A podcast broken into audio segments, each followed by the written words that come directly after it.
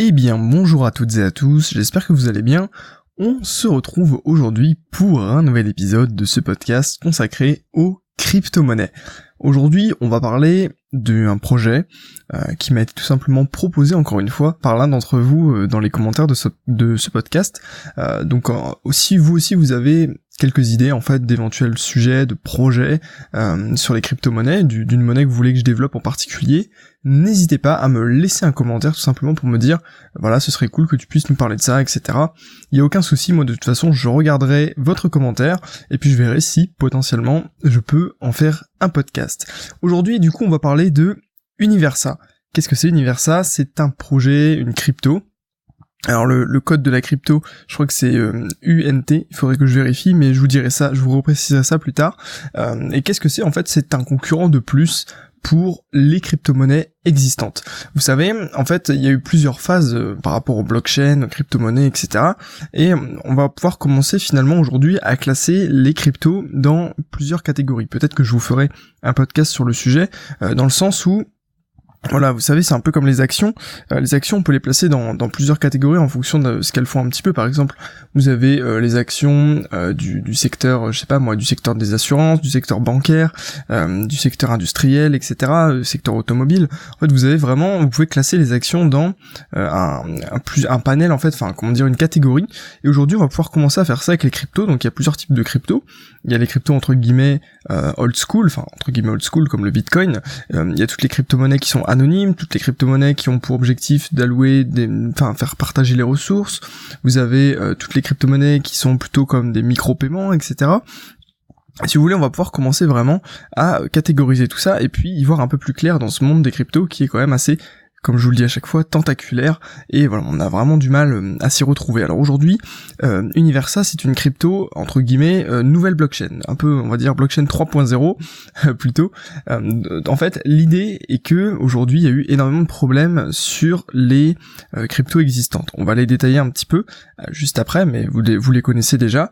il y a eu, voilà, les, les, comment dire, les cryptos comme le Bitcoin qui ont été créés maintenant il y a, plus de dix ans, euh, eh bien on comment dire euh, comment dire euh, on n'avait pas en fait envisagé tous les enjeux qu'il y a aujourd'hui du fait qu'il y a une énorme communauté qui se crée autour etc et donc en fait il y a des problèmes non prévus c'est logique on peut jamais tout prévoir qui apparaissent au fur et à mesure. Et donc ces nouvelles monnaies notamment Universa a pour objectif en fait de corriger tous les problèmes de la précédente génération de crypto-monnaies puis tout simplement bah, pour pouvoir peut-être les remplacer ou pour pouvoir eh bien euh, comment dire euh, voilà apporter son grain de sel à l'édifice et puis euh, et puis voilà créer, créer quelque chose de nouveau. Alors du coup c'est un concurrent voilà des, des crypto-monnaies existantes notamment le Bitcoin et l'Ethereum Enfin, je dis concurrent parce qu'en fait, dans leur white paper, sur leur site internet que je vous mets dans la description, eh bien en fait, ils attaquent entre guillemets Bitcoin et Ethereum en, en, en fait comparant les performances de leur monnaie par rapport à celle du Bitcoin et de l'Ethereum. Euh, du coup, ils ont créé une ICO qui a levé quand même 28 millions de dollars environ. Euh, J'ai pas le chiffre exact, c'est sur leur leur, euh, site internet, c'est un peu plus de 28 millions de dollars, ce qui est quand même très très correct, en sachant que voilà, sur les ICO, c'est quand même assez rare de dépasser, enfin, je veux dire que c'est assez rare de dépasser les, les 10 15 millions, mais la plupart, c'est quand même un gros projet, 28 millions.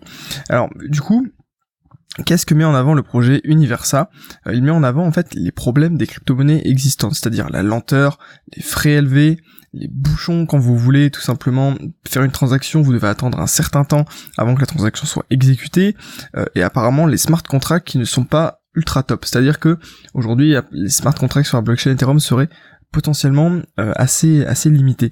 Et il y a aussi un autre problème qu'on remarque notamment sur l'Ethereum, et c'est, ça pourrait être une nouvelle aussi également catégorie euh, de crypto-monnaie, c'est le fait que voilà aujourd'hui les smart contracts pour programmer du smart contract, vous savez cette euh, comment dire euh, cette cette technologie qui permet de créer des contrats intelligents sur la blockchain qui s'exécutent automatiquement en fonction de ce que vont faire les différentes parties. Eh bien, c'est pas facile du tout à programmer euh, les smart contracts parce qu'il faut euh, tout simplement avoir des, compétences en programmation euh, sur le enfin comment dire sur le langage utilisé par l'Ethereum, qui n'est pas du tout un langage commun en fait des programmateurs. C'est-à-dire que voilà, il faut une formation, il faut être euh, polyvalent, il faut être capable justement d'avoir appris ça. Donc en fait, les développeurs sur l'Ether euh, sont quand même assez rares et assez demandés de nos jours. Et donc euh, c'est pour ça aussi que les smart contracts ne sont pas encore totalement, enfin ils sont encore assez loin d'être adoptés massivement par euh, tout le monde finalement, euh, parce que par les entreprises, parce que en fait c'est très compliqué aujourd'hui de vraiment créer des vrais smart contracts euh, très efficaces et surtout il faut pas se planter parce qu'un smart contract il est potentiellement irréversible.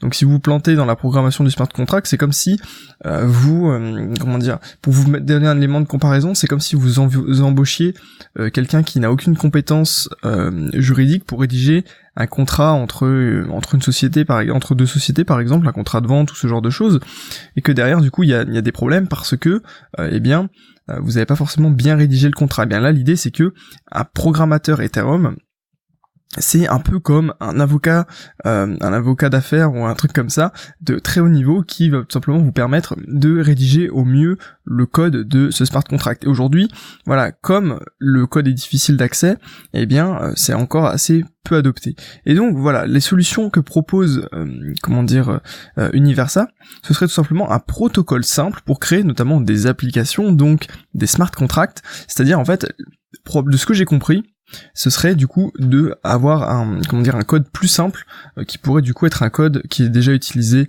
par euh, les programmateurs alors je ne m'y connais pas spécialement en code, mais euh, voilà, c'est des codes qui sont plus, comment dire, qu'on peut utiliser pour faire du développement classique, par exemple. Et puis l'idée aussi serait d'avoir une grande vitesse et des frais faibles. Donc c'est un peu toujours finalement euh, les mêmes promesses qu'on a sur ces nouvelles cryptos.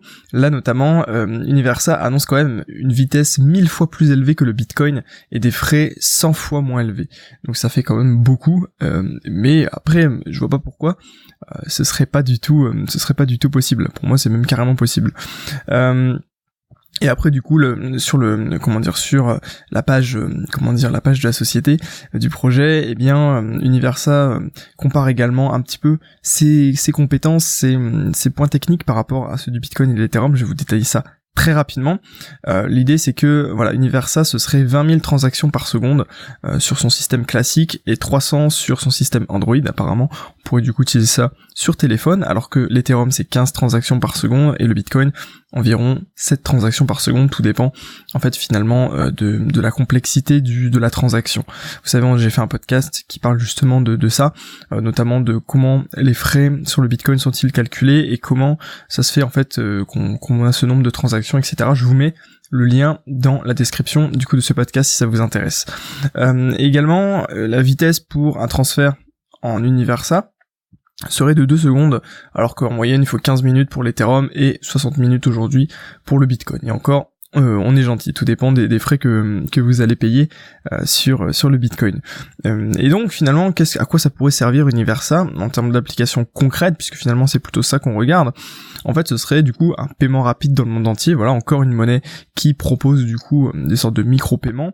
et puis surtout, quelque chose de plus intéressant peut-être, ce serait une utilisation pour les entreprises en fait en B2B, c'est-à-dire voilà d'entreprise à entreprise, potentiellement utiliser beaucoup plus facilement euh, les smart contracts. Et donc ça, par contre, moi ça m'intéresse. Je trouve que c'est potentiellement beaucoup plus intéressant que les micro-paiements. Enfin après tout dépend parce que les micro-paiements, euh, c'est vrai que il y a, y a, plein de sociétés qui, qui sont en train plein de d'ICO qui ont démarré justement pour essayer de comment dire euh, de s'approprier un peu le marché des, des micro-paiements. Donc à voir.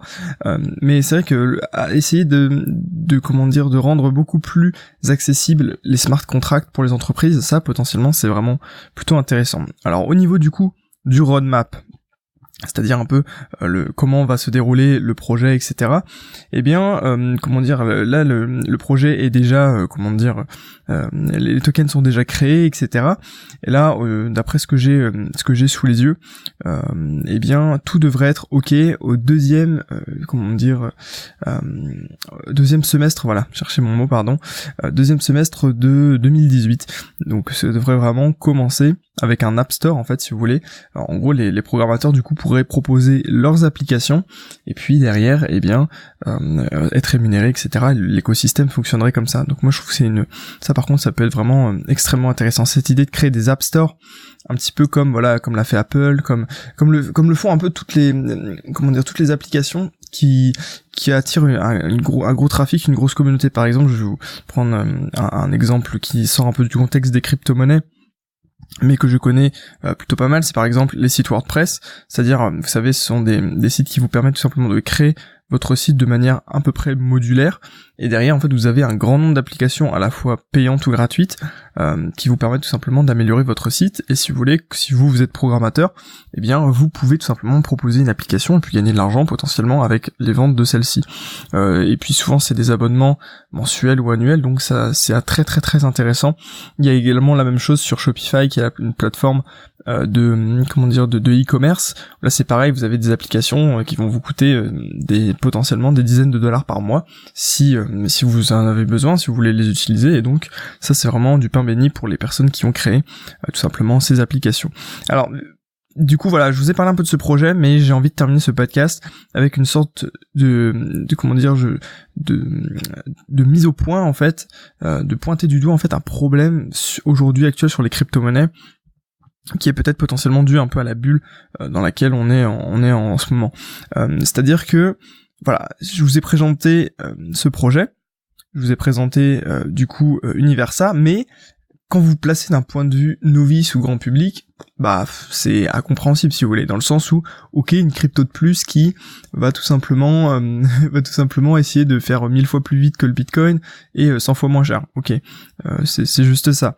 Et même pour les initiés, un peu comme moi ou, les personnes voilà qui s'intéressent plus aux crypto-monnaies, ça reste pas très simple techniquement.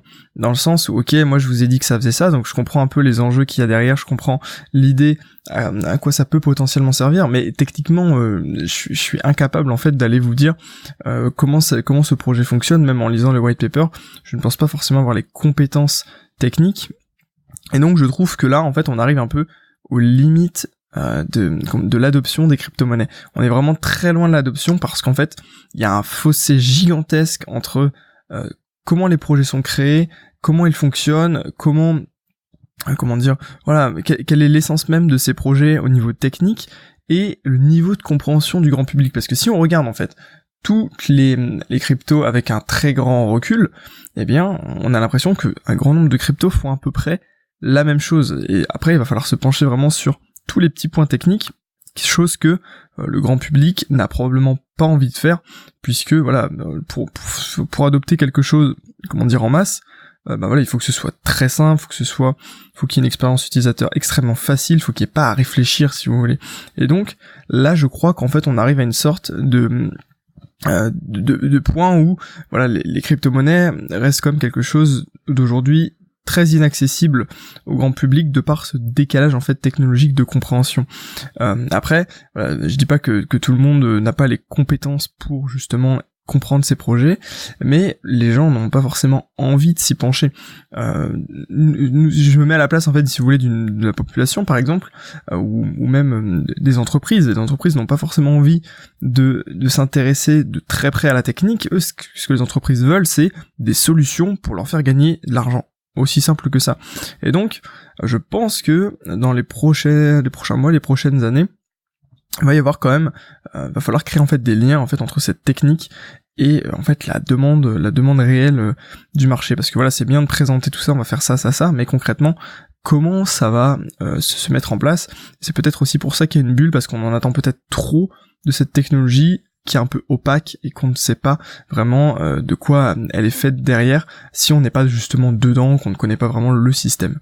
Euh, voilà, du coup en fait en conclusion, moi je pense que seules peut-être les entreprises peuvent être un élément déclencheur dans le sens où ce sont peut-être elles en premier qui vont vraiment adopter la technologie de la blockchain, les smart contracts et puis euh, potentiellement amener cette technologie dans la vie des utilisateurs parce que potentiellement ça peut leur faire gagner de l'argent. Voilà, je sais pas ce que vous en pensez, je vous invite vraiment à me laisser un commentaire pour me dire un petit peu comment vous voyez les choses.